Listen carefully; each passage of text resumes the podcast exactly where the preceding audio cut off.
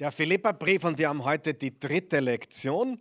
Kurze Wiederholung. Wir haben in der ersten Lektion mehr oder weniger Hintergrundinformationen gegeben, wer den Brief geschrieben hat, äh, wohin der Brief geschickt wurde, wie die ganze Philipper-Gemeinde äh, entstanden ist, wie sie geboren wurde. In der Apostelgeschichte Kapitel 16 kann man das nachlesen wo die Philippa-Gemeinde in Philippi, dieser wichtigen Stadt, an der wichtigen Route äh, der Römer äh, entstanden ist und wo auch die ersten Christen in Europa, äh, also wo die ersten Menschen Christen wurden in Europa, wo die ersten Menschen in Europa das Evangelium hörten. Also Paulus kam von Asien, also Kleinasien, heute, heute heißt es Kleinasien, damals war es Asien, rübergekommen ist mit seinem Team und die erste Gemeinde in Europa gegründet hat. Und es war eine besondere Gemeinde, äh, also sie war für den Paulus sehr besonders, eine besondere Beziehung zu ihnen gehabt und sie waren wirklich on fire, sie haben wirklich ähm, das, was Paulus ihnen gegeben hat, das Evangelium wunderbar verarbeitet und darauf aufgebaut. Und aus, aus diesem Grund gibt es auch keine Korrekturen oder Zurechtweisungen in diesem Brief, sondern äh, es ist wirklich ein Freudenbrief. Und der Brief ist auch bekannt als Brief der Freude. Das Wort Freude in irgendeiner Form als Hauptwort Freude oder als Verb freut euch kommt 17 Mal vor in den 104 Versen insgesamt. Jetzt habe ich es gezählt, die Verse übrigens. 104 Verse, vier Kapitel, kurzer Brief. Und das Wort Freude kommt 17 Mal vor. Es gibt nur ein anderes Wort, das noch öfters vorkommt. Es ist nicht verwunderlich, es ist das Wort Christus. Und Christus kommt 38 Mal vor. Und daher können wir sagen, es geht um das Thema Freude in und durch Christus. Freude in und durch Christus. Und Christus zu kennen ist wahre Freude. Freude in Christus und durch Christus in allen Lebenslagen, unter allen Umständen. Also es geht auch um die Freude eines Jesus-Nachfolgers und es geht um die Freude des Dienens und die Freude der Großzügigkeit. Und ich habe euch das letzte Mal, und das finde ich ziemlich genial, als Outline, das hat mir sehr, sehr geholfen, diese Outline des Philipperbriefes, diese vier Kapitel. Kapitel 1, Jesus Christus ist mein Lebensinhalt. Christus ist mein Lebensinhalt. Paulus hat gesagt, ähm, mein Leben ist Christus, Sterben ist Gewinn. Also mein Lebensinhalt, mein ganzes Leben dreht sich um Jesus Christus.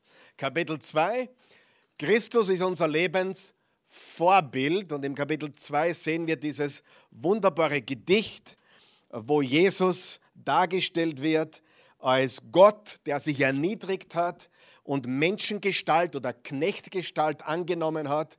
Er wurde wie wir, hat sich erniedrigt und das sollte unser Vorbild sein. Ja? Jesus mein Lebensinhalt, Jesus Christus mein Lebensvorbild und dann Kapitel 3, Jesus mein Lebensziel. Paulus hat gesagt, ich vergesse, was hinter mir liegt und strecke mich aus nach dem vorgesteckten Ziel. Und das Ziel ist die himmlische Berufung Gottes in Christus Jesus. Und Kapitel 4, Christus ist meine Lebenskraft. Kapitel 4, Vers 13, ich vermag alles durch den, der mich stark macht. Ich vermag alles durch die Kraft Christi. Sagen wir es gemeinsam. Kapitel 1, Christus ist mein Lebensinhalt. Kapitel 2, Christus ist mein Lebensvorbild. Kapitel 3, Christus ist mein Lebensziel. Und Kapitel 4, Christus ist meine Lebenskraft. Das ist eine geschwinde, aber sehr, glaube ich, wertvolle Outline dieses so wunderbaren äh, Buches in der Bibel. Und ich wiederhole mich gerne, was wichtig ist. Ich finde auch den Philipperbrief so einen genialen Kontrast zum Prediger, den wir vorher äh, studiert haben, Weil der Prediger hatte Vergnügen, mehr als man sich vorstellen konnte, aber die Freude war nicht gegeben. Und der Paulus sitzt im Gefängnis und sollte eigentlich jammern und er redet von Freude. Also einen größeren Kontrast gibt es nicht. Und ich glaube, das ist eine ganz wichtige, wichtige, wichtige Lektion, dass wir lernen, in allen Lebensumständen uns zu freuen. Und all diese Dinge gibt es in Christus. Freude, Friede und Erfüllung. Und du kannst es ja beobachten, Menschen auf der ganzen Welt äh, rennen der, dem Glücklichsein hinterher. Ist euch das schon aufgefallen? Ich will ja nur glücklich sein. Und in Amerika, ich weiß nicht, wie es da ist, aber in Amerika behaupten zwei Drittel der Menschen, also Amerika hat 300 Millionen Leute, 200 Millionen davon behaupten, dass sie sich nicht sicher sind, ob sie glücklich sind. Mit anderen Worten, ich bin nicht glücklich. Ja, wenn du sagst, ich bin mir nicht sicher, ob ich glücklich bin, ich glaube, da fehlt was. Ja? Also nur jeder Dritte behauptet, dass er glücklich ist. Und ich möchte jetzt was ganz Wichtiges betonen. Hörst du mir jetzt zu? Das ist sehr, sehr, sehr, sehr wichtig, was ich jetzt sage. Glücklich sein als Ziel funktioniert nicht. Falsches Ziel. Ich sage es noch einmal. Glücklich sein als Ziel funktioniert nicht. Falsches Ziel. Ich sage dir warum. Glücklich sein, das ist immer noch wichtig, was ich jetzt sage, genauso wie der. Glücklich sein als Ziel funktioniert nicht. Glücklich sein ist immer, hörst du zu? Ein Nebenprodukt. Ein Nebenprodukt. Eine Begleiterscheinung. Das heißt, je mehr Liebe ich meiner Frau gebe, umso glücklicher bin ich. Wenn ich sage, aber ho hoffentlich macht sie mich glücklich, was passiert mit meinem Glücklichsein? Geht runter. Das heißt, glücklich sein ist immer eine Nebenerscheinung. Das heißt, wenn ich richtig tue, wird glücklich sein folgen. Wer kann mir das abkaufen? Ja oder nein? Glücklich sein ist immer, immer, immer ein Nebenprodukt. Ja? Wer hat schon mal was gegeben? War schon mal großzügig? Hat er das glücklich gemacht? Ja? Schon, oder? Geben macht glücklich, oder? Gut, also ge geben ähm, macht glücklich. Also glücklich sein ist immer etwas, was einhergeht mit richtigem Leben oder der richtigen Einstellung, dem richtigen Denken. Das ist unglaublich wichtig, dass man nicht, nicht hinter dem Glücklichsein hinterher ist. Ich gebe euch noch ein Beispiel, Matthäus 6, Vers 33. Trachtet, trachtet zuerst nach Gott und seinem Reich und seine Gerechtigkeit und alles andere wird euch dazugegeben. Das heißt die Begleiterscheinung. Aber wenn ich das Dazugeben suche, dann kriege ich das Dazugeben nicht, sondern ich muss zuerst das Reich suchen und dann wird es dazu geben. Zuerst suchen Gott und das andere, inklusive Glücklichsein, wird mir dazugegeben werden. Und ich glaube, das lehrt der Philipperbrief deutlich, dass Glücklichsein als Ziel nicht funktioniert, aber Glücklich sein oder das biblische Wort Freude ist eine, eine Begleiterscheinung, wenn ich Jesus diene. Jesus dienen bringt Freude. Sind wir da einer Meinung? Jesus dienen bringt Freude, Jesus dienen macht glücklich. Genauso wie Beten Freude produziert, Gott suchen, Bibel lesen. Wer hat schon mal die Bibel gelesen und die Freude ist gewachsen? Ja? Unsere Freude, ich bin sogar überzeugt, dass einige Freude hier schon zugenommen hat, seit wir begonnen haben heute Abend. Die Freude nimmt einfach zu, wenn wir zuerst trachten nach Gott und seinem Reich. Okay? Im zweiten äh, Teil letzte Woche haben wir die ersten elf Verse äh, uns angeschaut, obwohl wir dann beim Verse 9 bis 11 nicht so weit gekommen sind, wie ich wollte. Daher steigen wir heute ein bei Vers 9 und wir machen heute gar nicht so viele Verse, dafür wird es wahrscheinlich intensiv.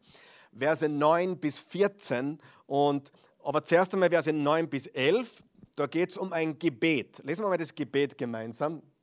Verse 9 bis 11. Und ich bete auch darum, dass eure Liebe immer reicher an Erkenntnis und Verständnis wird, damit ihr euch für das entscheidet, worauf es ankommt. Und am Tag des Christus rein und tadellos vor ihm steht, erfüllt mit dem, was aus der Gerechtigkeit gewachsen ist, die Jesus Christus euch geschenkt hat, so wird Gott geehrt und gelobt. Ein Gebet. Siehst du das? Ein Gebet.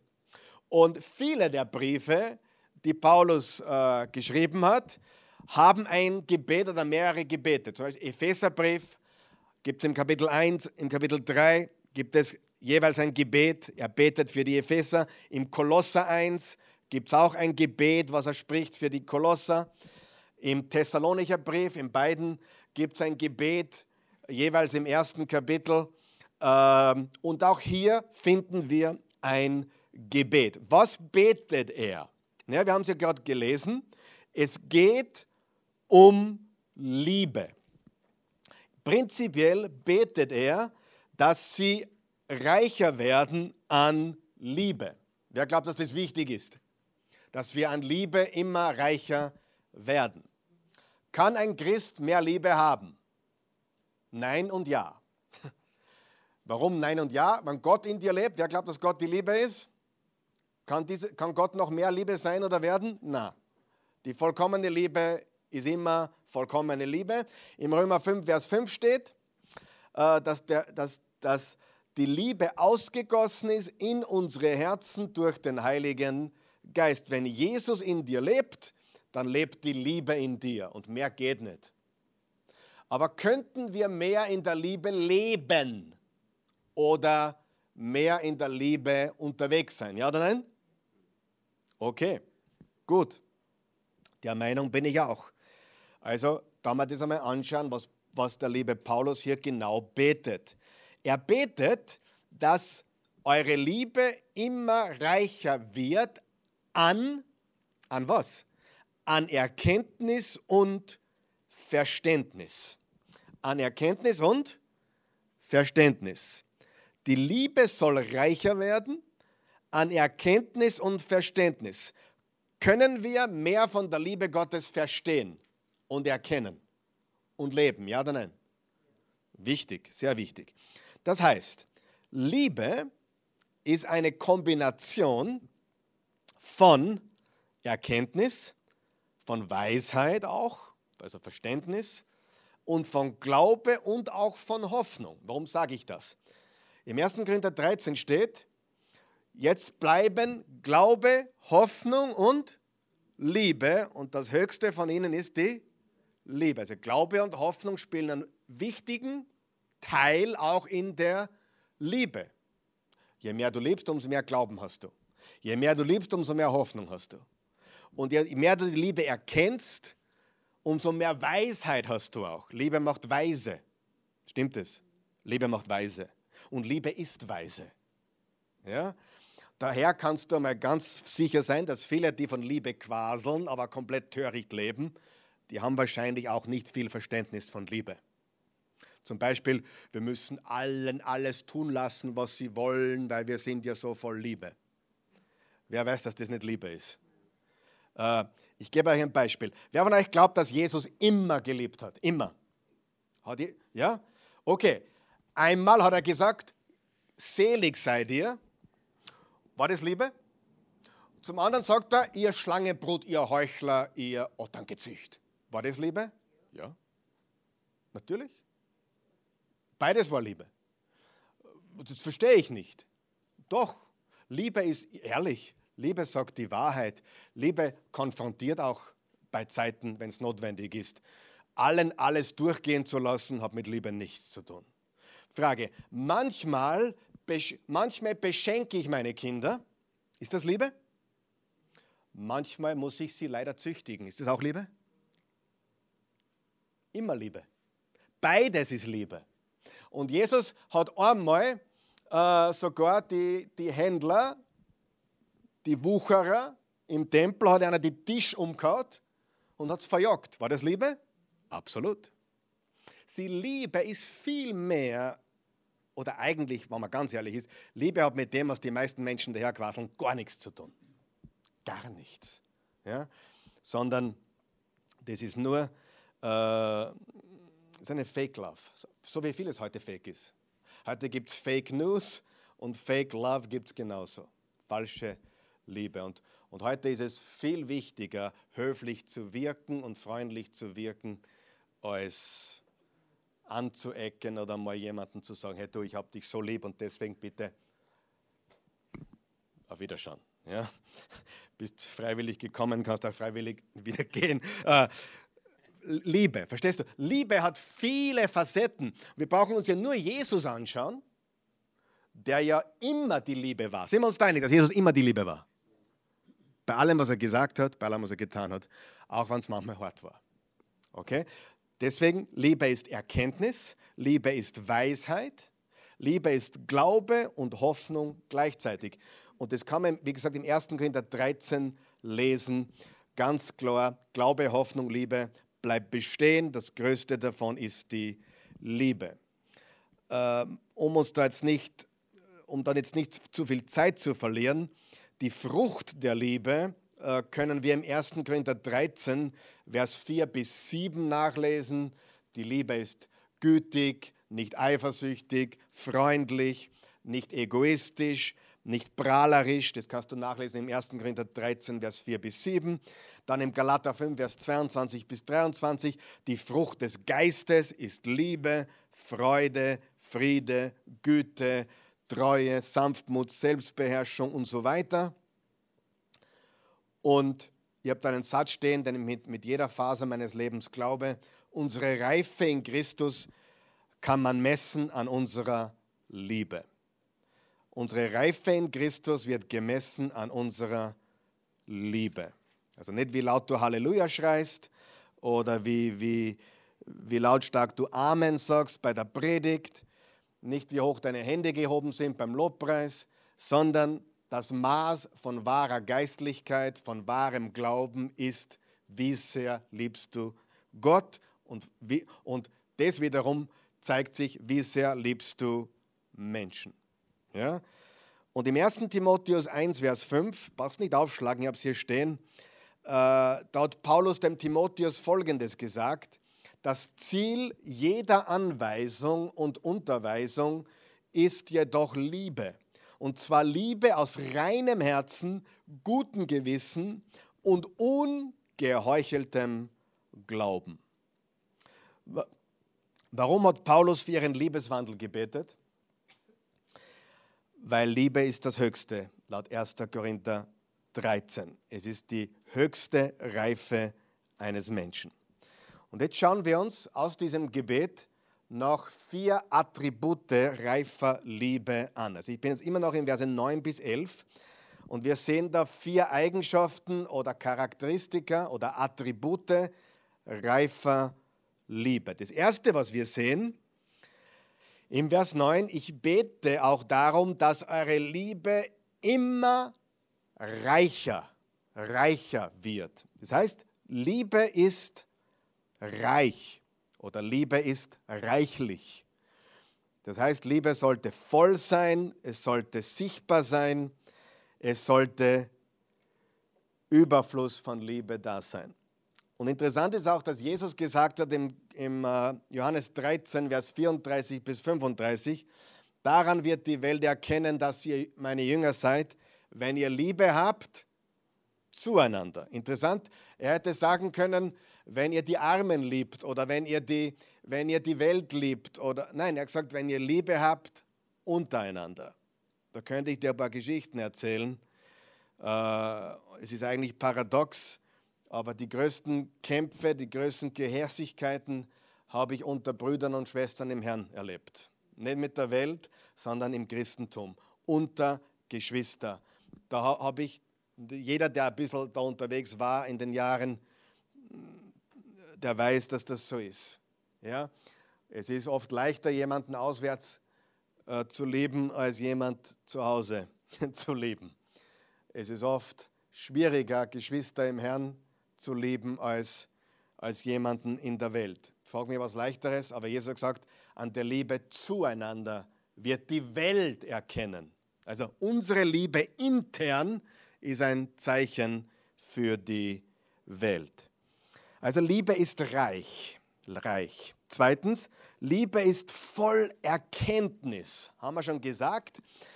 Ich bete, dass eure Liebe immer reicher an Erkenntnis und Verständnis wird. Liebe ist voll Erkenntnis. Warum ist es wichtig? Ich habe ja schon einiges angedeutet. Weil Liebe ist nicht naiv. Liebe ist nicht naiv. Liebe ist nicht naiv. Liebe ist voller Erkenntnis und Verständnis und Weisheit. Äh, Liebe ist nicht blind. Das ist Quatsch. Verliebt sein ist blind. Du lernst jemanden kennen und du siehst keine Fehler. Alle anderen sehen die Fehler, nur du nicht. Richtig? Die Mama, die Mama warnt dich, die Tante warnt dich, sogar die eigenen Kinder warnen dich. Äh, alle, alle sehen, dass das der nächste gefährliche Typ ist oder vielleicht auch sie. Nur du bist frisch verliebt und siehst, wie viel? Nix. Und wann gehen die Augen auf? Ja, ein paar Monate später. Spätestens. Liebe, Liebe ist ganz anders. Verliebtsein ist blind. Liebe ist nicht naiv. Wer glaubt, dass Jesus alles über uns weiß und uns trotzdem liebt? Wer von euch weiß, dass Jesus ans Kreuz für uns gegangen ist, das ist wahre Liebe, obwohl er alle Sünden von uns schon im Voraus wusste. Die Bibel sagt im Römer 5, Verse 6 bis 8, dass Christus für uns starb, als wir seine Feinde waren, als wir Sünder waren. Liebe ist nicht naiv. Liebe ist voll mit Erkenntnis, mit Verständnis und Weisheit. Ich liebe dich, obwohl ich deine dreckigen Geheimnisse kenne, sagt Gott. Sieh? Ähm, falsche Liebe ist auch gefährlich. Sehr gefährlich. Wer von euch glaubt, dass Wasser ein Segen ist? Wasser. Hast du schon mal Hochwasser erlebt? Wo, wo, ein, wo, ein, wo ein Fluss seine Bahnen verlässt und zerstört. Schon mal was erlebt? Das Wasser ist gut, haben wir zuerst gesagt. Aber es muss richtig angewendet werden. Du kannst im Wasser, du kannst im Wasser sterben, du kannst im Wasser, mit, mit, durch Wasser überleben. Äh, das Wasser ist gut in der richtigen Anwendung und in den richtigen Bahnen. Und Liebe ist das Beste, was es gibt. Das, Gott ist die Liebe, aber falsche Liebe zerstört mehr, als es bringt. Richtig? Und äh, wir haben leider viele Beispiele davon heute. Vielleicht sage ich dazu dann noch mehr. Aber das größte Beispiel, zu dem komme ich dann gleich, ist Judas. Judas hat mit falscher Liebe seinen Herrn verraten. Mit einem Kuss. Scheinheilig. Oder? Gibt es heute kaum noch, oder? Ja. Judas ist das beste Beispiel von falscher Liebe, das, was mir jetzt in der Bibel einfällt. Und mir gefällt, nachdem einige ja viel von Fake News reden, rede ich heute von Fake Love. Ja, weil das gibt es weit verbreitet, Fake Love. News sind wichtig, Nachrichten sind wichtig, Fake News sind nicht gut. Und echte Liebe ist wichtig. Äh, nicht nur wichtig, sondern das Wichtigste. Und falsche Liebe bringt eigentlich Zerstörung. Ja. Das führt uns zum dritten Punkt. Also erstens, Liebe ist reich, Liebe ist voll Erkenntnis. Drittens, Liebe ist rein. Rein. Im Vers 10 steht, damit ihr euch für das entscheidet, worauf es ankommt. Wow, worauf es ankommt, was entscheidend ist. Äh, dann steht, und am Tag des Christus rein und tadellos vor ihm steht. Das heißt, die wahre Liebe ist rein und tadellos. Das heißt, sie ist aufrichtig, sie ist echt, sie ist wahr, sie ist ernst gemeint. Ernst gemeint. Wer ist besser für dein Leben? Jemand, der dich ständig mit falscher Liebe ermutigt oder jemand, der dich so liebt, dass er da auch die Wahrheit sagt? Wer ist besser für dich? Was fühlt sich im Moment besser an? Na, der Schmeichler, natürlich fühlt sich der Schmeichler besser an. Der, der ist ja so nett und so lieb und der würde nie dir was, in, was Böses sagen. Aber wer ist besser für dich? Von jemandem, dem du weißt, der sagt das nicht, weil er da wehtun will, sondern der es ehrlich mit dir meint. Und äh, das ist reine Liebe, wo du weißt, wenn man der das sagt, ist es nicht wegen seinem Vorteil, sondern der will meinen Vorteil, der hat mein bestes Interesse im Sinn. Und das vierte, Liebe ist absichtlich oder Liebe hat einen Zweck. Liebe, Liebe ist absichtlich, Liebe hat eine Absicht. Im Vers 11 steht nämlich, erfüllt mit dem, was aus der Gerechtigkeit gewachsen ist, also was aus der göttlichen Gerechtigkeit kommt, die, die, die Liebe, die Freude, der Friede etc., die Jesus Christus euch geschenkt hat. Wer hat uns die Gerechtigkeit geschenkt? Jesus. Jetzt pass auf, so wird Gott geehrt und gelobt. Warum sollten wir Liebe, äh, lieben? Zur Ehre und zur Verherrlichung Gottes und Jesus Christus, unserem Herrn. Ist es wichtig, dass wir in Liebe wandeln? Sehr.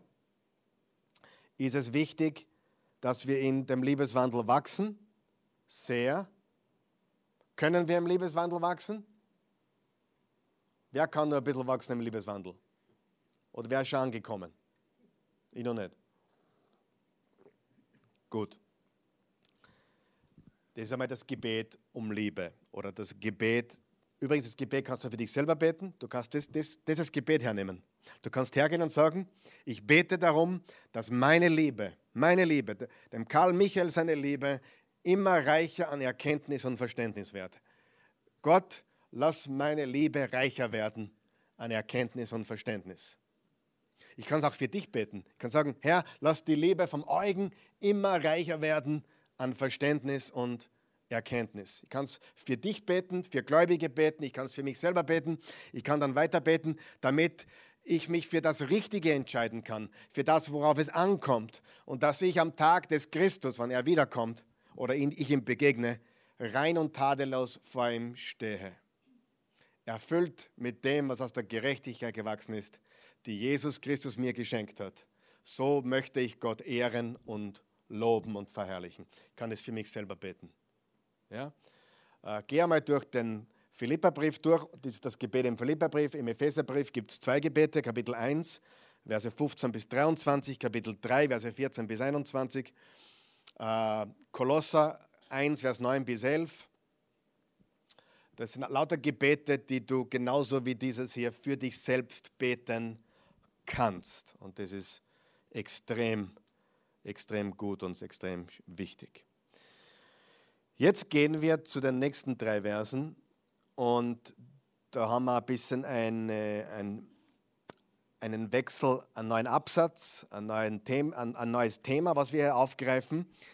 Und es geht los mit folgendem Satz. Ihr sollt wissen, liebe Geschwister, also er schreibt an seine Geschwister in Philippi, dass alles, unterstreicht ja alles, wenn du eine Bibel hast oder sonst merkt er das, dass alles, was mir hier zugestoßen ist, alles, was mir zugestoßen ist, die Verbreitung des Evangeliums gefördert hat. Denn hier weiß jeder, dass ich für Christus in Ketten liege, sogar die Soldaten der Palastwache. Und die meisten der Brüder hier haben durch meine Gefangenschaft im Vertrauen auf den Herrn Mut gefasst und wagen es, das Wort Gottes ohne Furcht weiter zu sagen. Übrigens, ich was vergessen zuerst beim Gebet um Liebe. Darf ich noch kurz? Das ist nur ein Gedanke, der mir Gott gekommen ist. Ähm,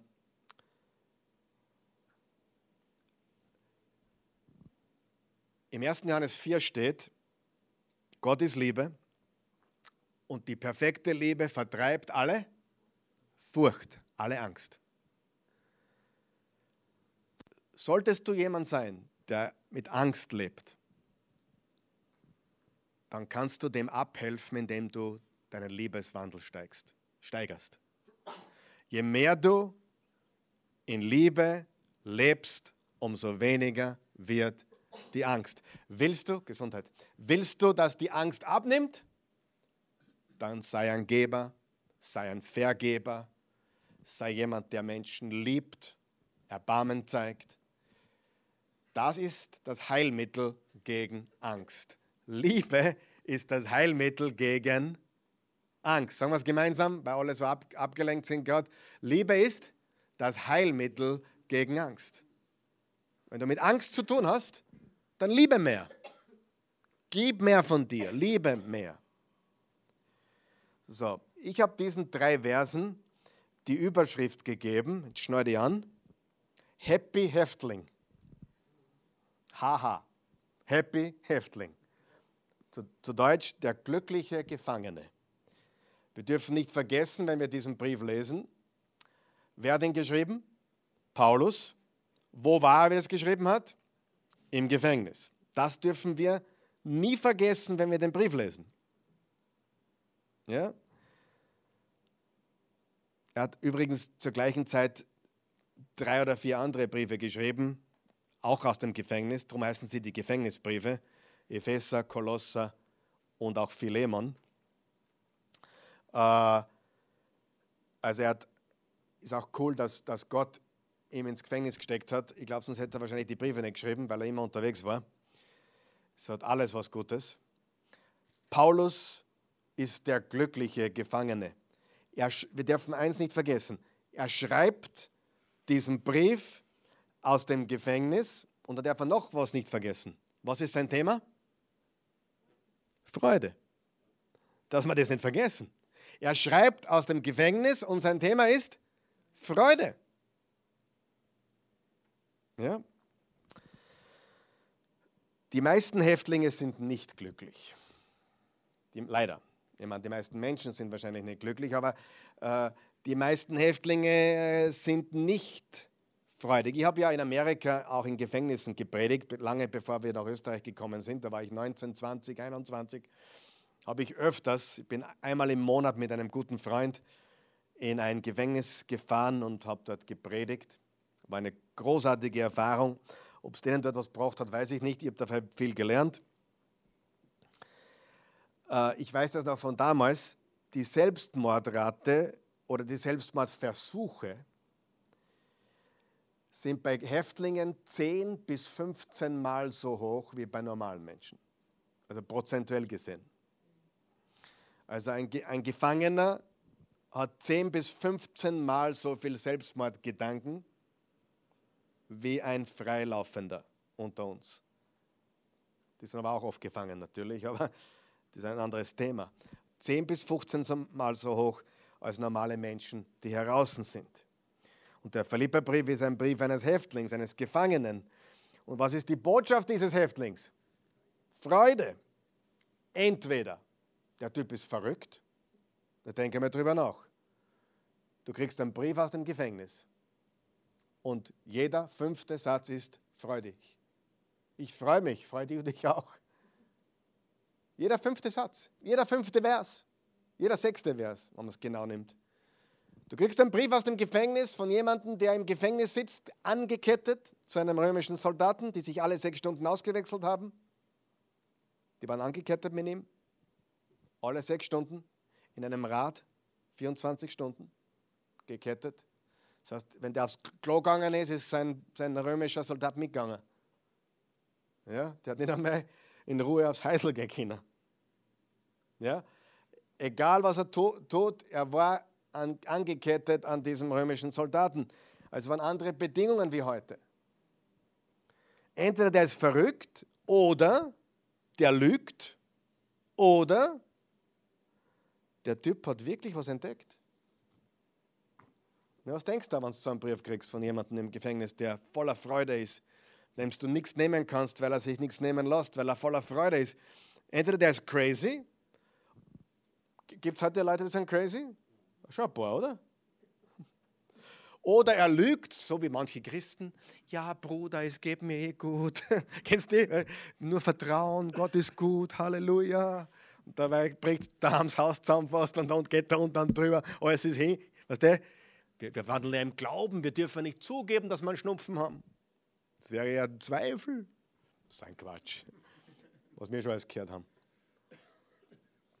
Aber es gibt so. Dich würde überraschen, wie viele Christen die Unwahrheit sagen, nur damit sie nicht negativ klingen. Wie geht es dir, dein Bruder? Ja, geht mir gut. Dabei geht es dann richtig sch schlecht. Richtig? Na, stimmt ja, oder? Wer sagt da heute die Wahrheit, wie es einem wirklich geht? Aber das ist ja kein Thema, wenn man, wenn man die Wahrheit sagt, oder? Auch wenn es einem schlecht geht einmal. Aber Paulus war weder verrückt noch oder gelogen. Der hat wirklich, man könnte sagen, etwas entdeckt oder noch besser, er hat etwas erkannt. Und ich habe zuerst gesagt, die geistliche Reife lässt sich messen an unserem Lebenswandel, das stimmt. Aber ich habe noch was aufgeschrieben. Im Galater 5, Vers 22 steht ja, die Frucht des Geistes ist Liebe, Freude, Friede. Das heißt, geistliche Reife lässt sich messen an unserer Liebe, aber auch an unserer Freude und an unserem Frieden. Wenn ich geistlich reif bin, dann habe ich an ihnen Frieden, oder? Bin nicht ängstlich. Und da habe ich Folgendes aufgeschrieben. Das ist wirklich gut, glaube ich. Du kannst jetzt deine geistliche Reife testen. Was muss passieren, um dich deiner Freude zu berauben? Bei manchen, keine Ahnung, die falsche Fußballmannschaft gewinnt. Und schon, schon ist ihre Freude futsch. Was muss passieren, dass du die Freude verlierst? Denke mal drüber nach. Okay, ich weiß, da gibt es viele Menschen, ich bin inklusive, die harte Schicksale hinter sich haben. Harte. Ganz harte. Die meisten von euch wahrscheinlich haben einige harte Sachen erlebt oder hinter sich oder erleben gerade. Also, da kann man schon ganz ehrlich reden, oder? Und die Freude, die Freude kannst du trotz allem haben. Ich meine, es ist auch an Dinge richtig wehtun und Dinge ja, richtig, richtig große Verluste sind im Leben. Aber Jesus ist unsere Freude inmitten allen Leid.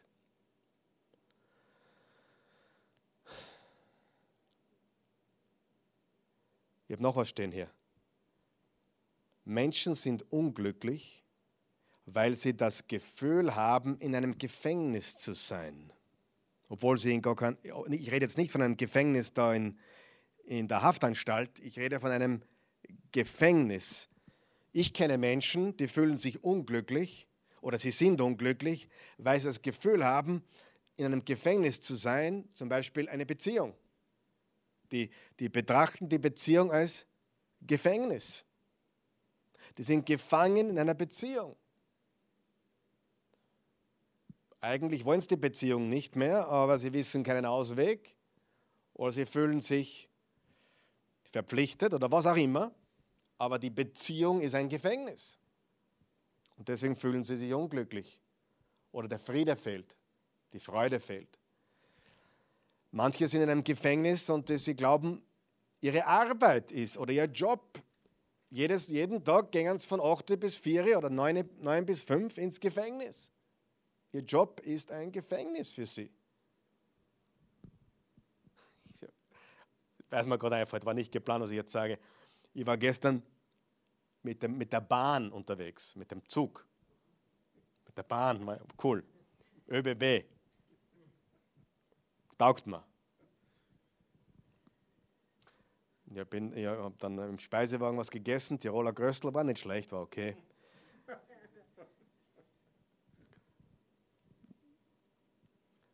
Und in dem Waggon, in dem Abteil, wo ich gesessen bin, war ich ganz alleine mit zwei Schaffnern. Und die waren, der, und wir haben, sie haben so über das Leben geredet und der eine war offensichtlich ganz jung, der war 22, weil er es gesagt hat, und der andere war 35. Und das Gespräch ging so. Der 35-Jährige sagt, pff, wirklich, pass auf. ich habe das mitgehört. Ich bin nebenbei gesessen der 35-Jährige sagt zum jungen Schüler, Wie es ausschaut, habe ich nur 32 Jahre bis in Pension. So, so, ging die, so begann, ich, ich, ich erfinde jetzt nichts, ich übertreibe jetzt nichts. Ich sage jetzt nur die Wahrheit. So wie es ausschaut, bin 35. Ich, habe nur, ich muss nur 32 Jahre hacheln, bis ich in Pension bin. Und dann lacht er und sagt, ah, du hast nur 43 Jahre. Mindestens, wenn es so weitergeht, 48. Und dann sagt, das drucke ich nicht durch. Ich sitze dort, lese meine Bibel. Ja, wirklich, ich übertreibe jetzt wirklich nicht. Ich sage nur die Wahrheit. Boah. Denke mal, wie, wie geht es weiter? Ja, sagt er. Aber dann sagst du, und ich mir gedacht, wann, wann kommen, weil das war an der Grenze von, ich war, ich war in Budapest, ich war an der Grenze in, in, in, in, Ungarn sind die Ungarischen ausgestiegen und dann herüben sind dann die Österreicher eingestiegen, Schaffner, haben sich hingesetzt, direkt hinter mir im gleichen Waggon. Und dann, äh, ich denke, wann, wann, wann werden die jetzt endlich kommen, äh, dass wir das Ticket anschauen? Ich sitze da schon, red die reden weit. Du, dann sagt der, eine, sagt der Ältere, du, ich bleib da einfach sitzen. Pff. Wirklich, kein, kein Witz jetzt, kein Witz. Du, wir gehen, also, wir gehen dann einmal durch, dass uns gesehen haben, die Leute. Aber wir, wir, ich schwöre, ich schwöre, ich schwöre, das war so lustig. Der hat den quasi eingeschult auf seine Arbeit, den Jungen. Der arme 22-Jährige. Ja, wir gehen dann einmal durch, dass uns gesehen haben, die Leute. Aber Auskunft über Anschlusszüge geben wir keine. Das, machen wir uns, das tun wir uns nicht an.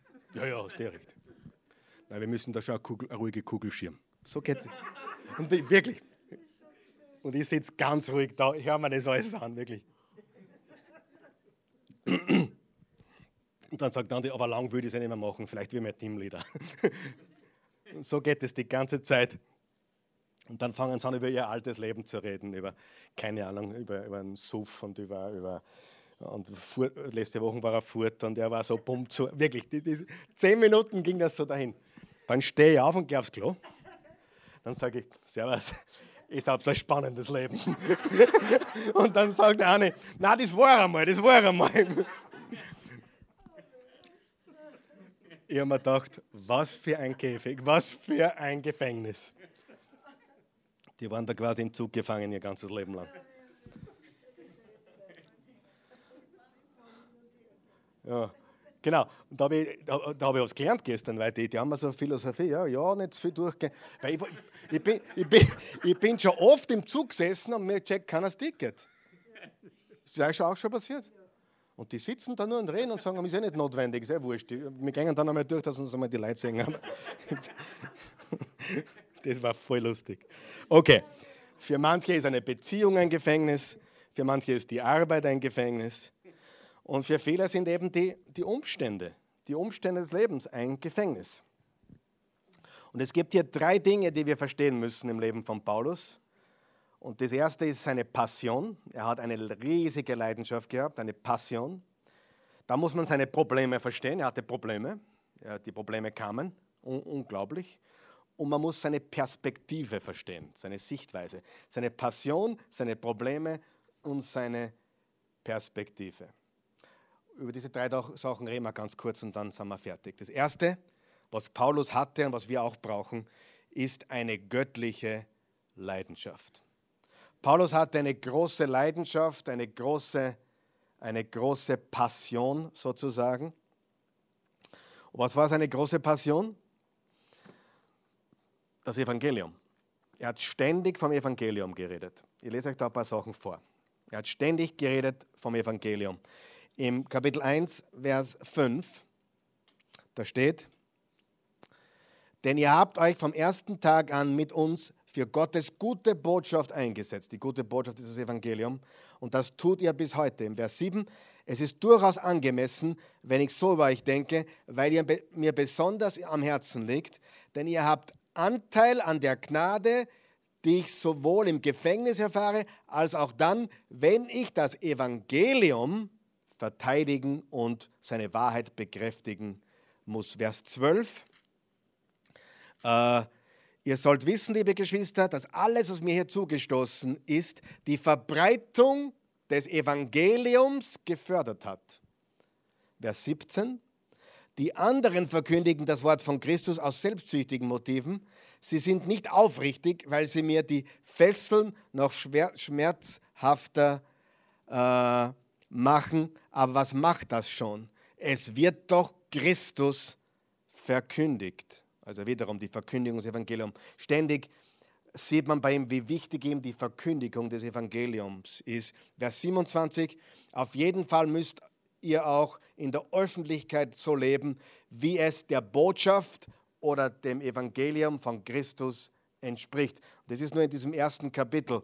Dann im Römer, Römer 1, das lese ich euch kurz vor, da sieht man auch seine Liebe fürs Evangelium. Römer 1, Vers 16 und 17, denn ich bekenne mich offen und ohne Scham zu dieser Botschaft.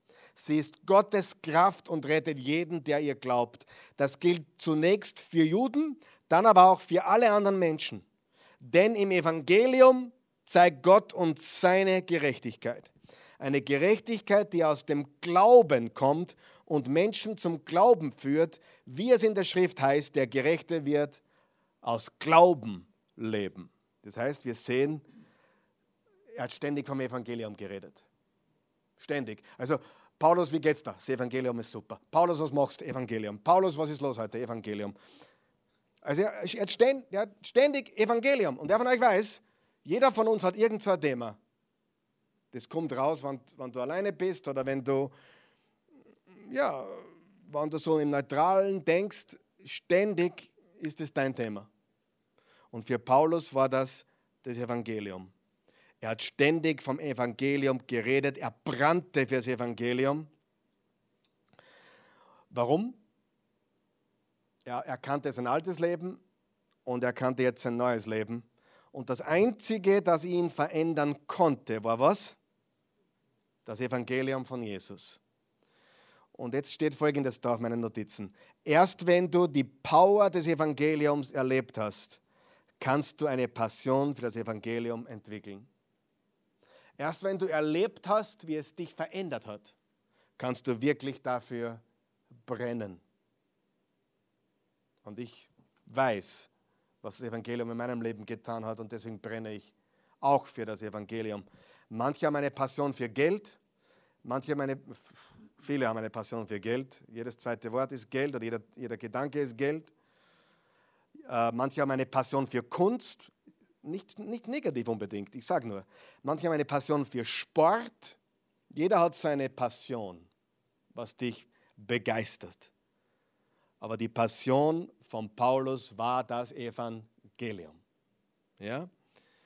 Und Passion ist attraktiv. Wenn du, wenn du einen brennenden Menschen siehst, der brennt, dann weißt du, dass das hoch anziehend ist und attraktiv ist. Und ganz ehrlich, solche Leute brauchen wir mehr. Menschen, die wirklich brennen. Das Erste, was wir lernen, er hatte eine göttliche, göttliche Leidenschaft. Das haben wir gelesen im Vers 12.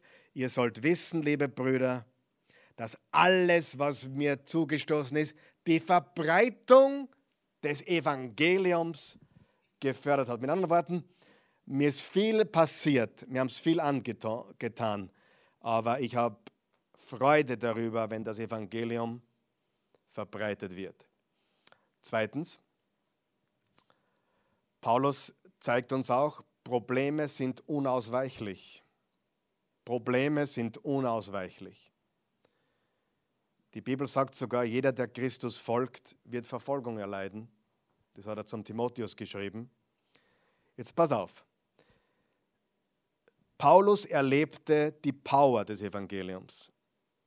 Am Weg nach Damaskus hat es einem vom Gaul gehaut. Ich meine, das muss einzigartig gewesen sein. Paulus erlebte die Power. Daher hatte er eine Passion. Wenn du die Kraft erlebst, hat er eine Passion. Ich meine, das ist ja beim, bei, bei Produkten, die man kaufen kann, auch so. Wenn dich ein Produkt begeistert oder ein Produkt etwas Gutes für dich getan hat, was tust du dann? Du brennst und, du brennst und redst davon, oder? Warum redest du von dem Produkt? Entweder weil du Geld verdienst dadurch oder weil es dich wirklich verändert hat. Warum hat Paulus nur vom Evangelium geredet? Warum hat er so eine Passion? Wo man als Produkt betrachtet, das Produkt hat ihn wirklich verändert, oder? Das heißt, Paulus erlebte die Power, daher hatte er eine pa Passion. Folgt mir noch jeder? Aber das dritte wird euch nicht gefallen. Und das verursachte Probleme. Sagst du, das gibt es ja nicht. Ja, das ist leider so. Göttliche Leidenschaft bringt immer Probleme. Merkt ihr das? Du sagst, warum? Warum? Schau, die meisten von euch mögen mich. Die meisten. Aber ihr werdet es nicht glauben, es gibt Menschen, die mögen mich gar nicht.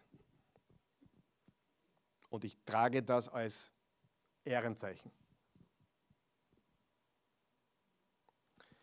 Je mehr du mit Jesus lebst, umso mehr wirst du auch polarisieren.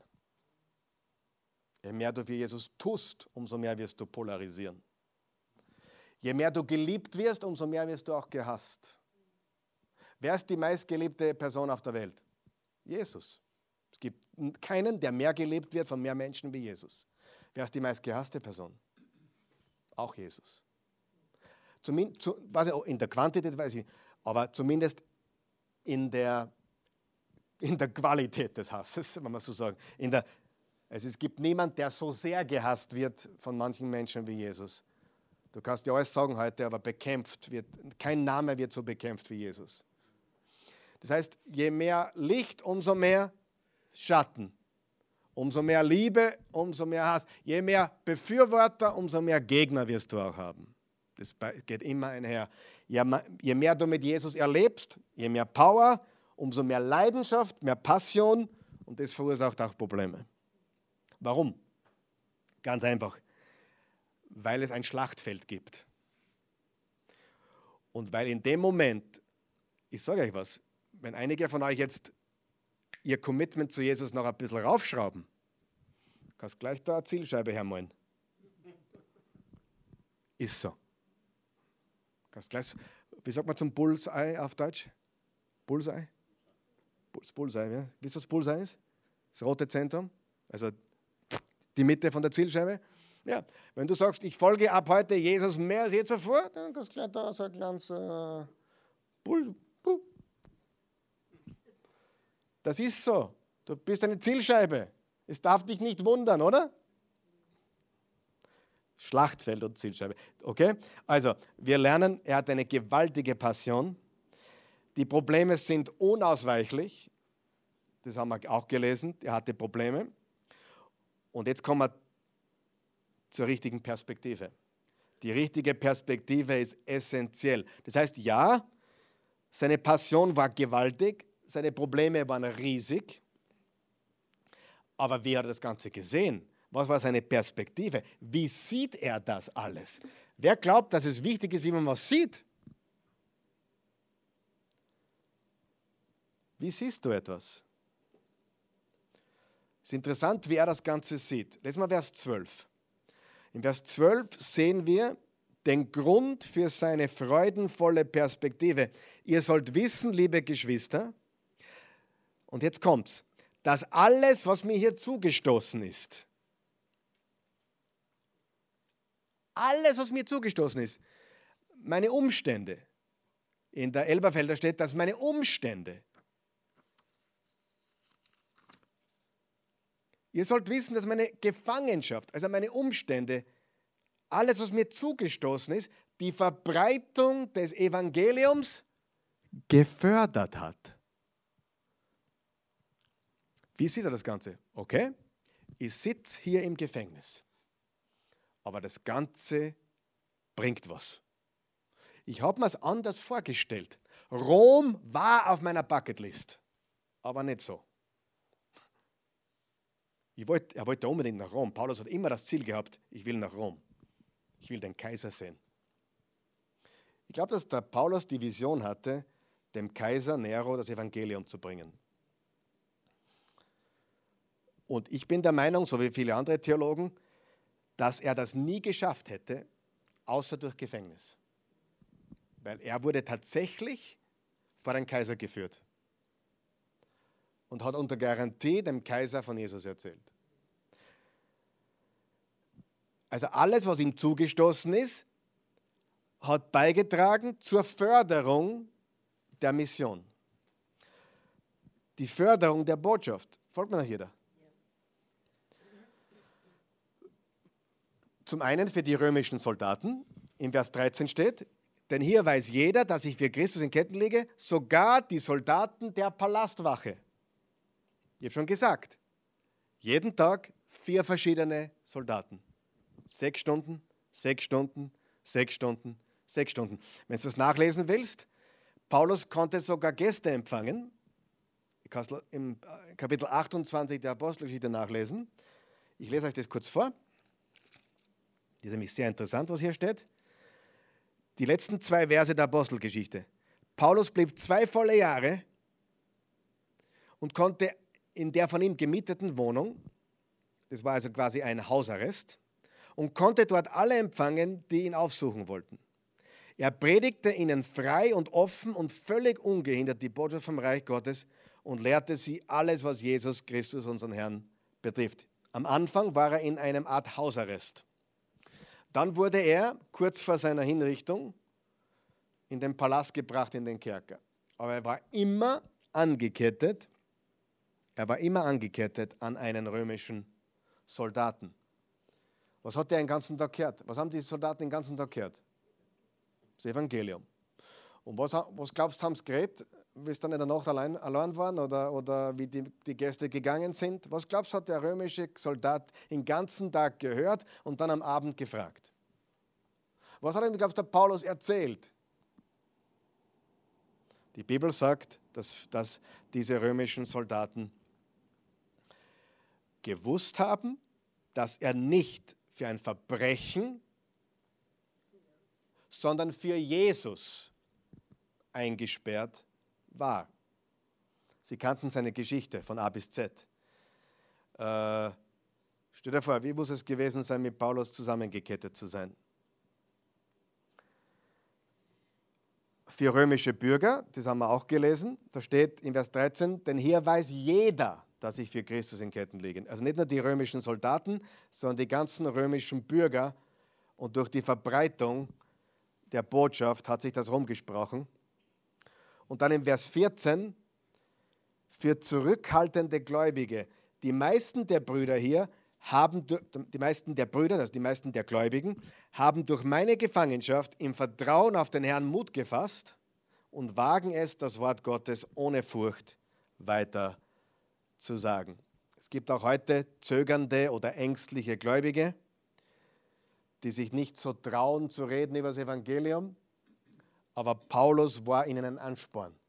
Was Paulus getan hat im Gefängnis, hat viele Christen ermutigt, das Gleiche zu tun, nämlich Jesus zu verkündigen. Ich hoffe auch, dass ich das tue. Durch, ich bin nicht der Paulus, aber ich hoffe auch, dass ich das tue, indem ich kühn bin, dass ich andere zur Kühnheit ansporne. Ich hoffe, dass du das tust durch deine Kühnheit. Aber was lernen wir? Der Häftling war glücklich, der Häftling war voller Freude und er hat fest geglaubt, dass das, was ihm zustößt oder zugestoßen ist, äh, etwas Gutes hervorbringen würde, ein, etwas fördern würde. Und daher hat er das Ganze aus der Perspektive gesehen, dass es einen Vorteil bringt und Gott verherrlicht. Amen. Beten wir. Guter Gott, wir danken dir für dein wunderbares Wort. Wir danken dir für die Geschichte von Paulus. Wir danken dir für, für das Gebet der Liebe, das wir heute gebetet und gelesen und gebetet haben. Und wir danken dir auch für den, für den Paulus, der uns ein Vorbild ist in seiner Gefangenschaft, seine Leidenschaft, seine Passion, seine Probleme auch, die er gehabt hat und auch äh, und vor allem seine Perspektive. In allem hat er Freude gehabt, in allem hat er nach vorne geschaut, in allem hat er auf dich, Jesus Christus, geschaut und hat sich nicht abbringen lassen durch irgendwelche widrigen Umstände. Er hat die Freude nicht verloren unter keinen Umständen. Er hat sich geweigert, die Dinge anders zu betrachten als aus der Perspektive des Himmels mit Freude und Erwartung. Lehre du uns, Gott, das Gleiche zu tun, inmitten der Umstände, die wir haben. In Jesu Namen. Amen.